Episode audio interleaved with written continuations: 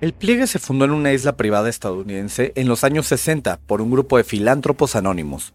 Su meta era establecer una sociedad pacífica libre de pensamientos y emociones oscuros, que atraía a personas consternadas, desencantadas y desilusionadas de todo el país. Esta comunidad amante de la paz prosperó a lo largo de los años, y sus integrantes acataron libremente los preceptos de Otto Stamper, su líder carismático, quien les enseñó el secreto de mantener la felicidad a través de las conversaciones alegres, la meditación y los mantras de pensamientos positivos, repetidos al infinito. Pero no todo era felicidad en el pliegue, y pronto Otto comenzó a apartar a quienes confesaban haber tenido pensamientos oscuros o que hubieran pronunciado palabras sombrías. A quienes nombró como guardianes del pliegue, actuaron con presteza para desterrar los descontentos, alejando a quien pensara o se pronunciara en contra de la comunidad casi perfecta que habían establecido. Fue así como Otto condicionó a los otomarianos a creer que los pensamientos oscuros eran el germen de la insatisfacción.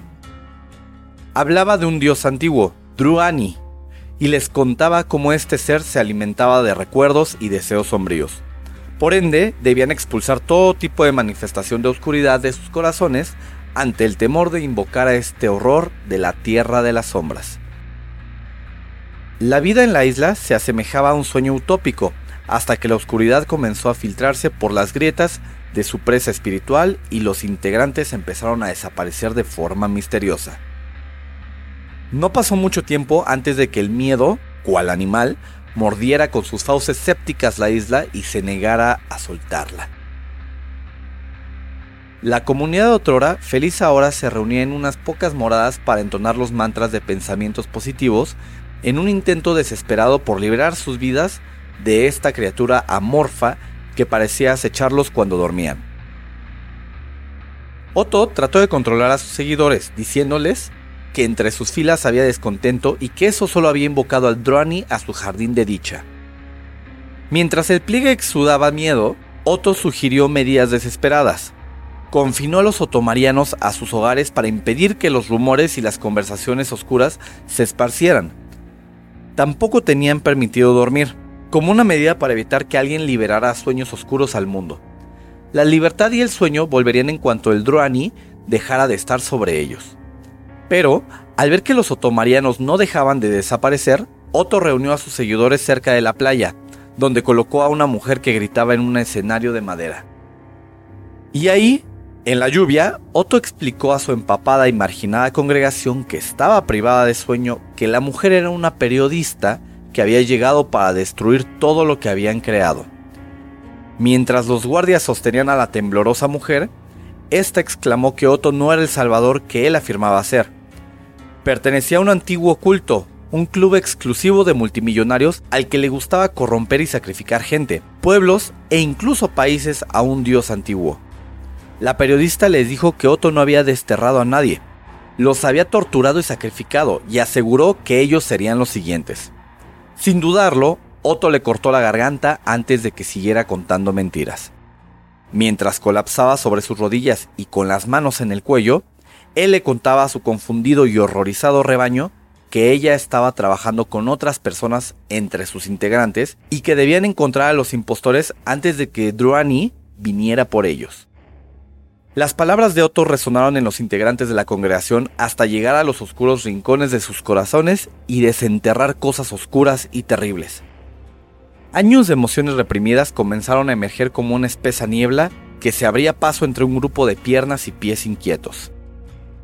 Comenzaron a oírse susurros, y los susurros se convirtieron en mantras envueltos en pánico, y los mantras se convirtieron en gritos, y maldiciones a medida que cada persona acusaba a la otra de malos pensamientos y palabras.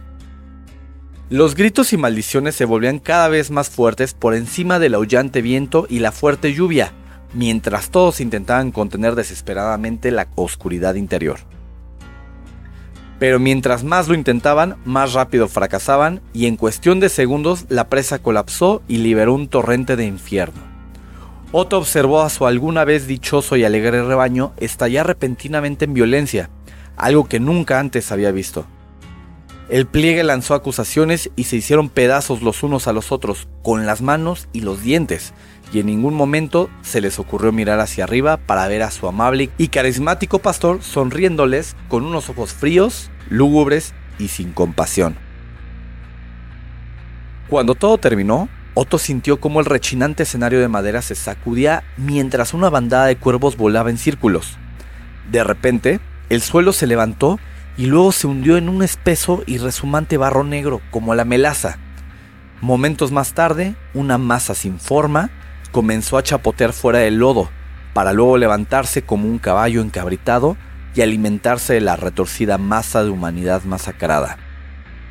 Estaba por todas partes y en ninguna parte a la vez, mientras encontraba lentamente su camino hacia la matanza, absorbiendo la oscuridad, saboreando la miseria y rastreando ruidos terribles. Lamentos, llantos, quejidos, tronidos y estruendos. Sonidos de festín, sonidos de muerte, sonidos oscuros. Otto observó a la criatura mientras poco a poco comenzaba a manifestarse en la cosa que él había imaginado, la cosa que él había hecho que todos imaginaran. Se giró lentamente para mirar a Otto en silencio durante un largo rato. Y luego, Drani se marchó a través del espeso fango negro para desaparecer en las sombras de las cuales había surgido. La draga.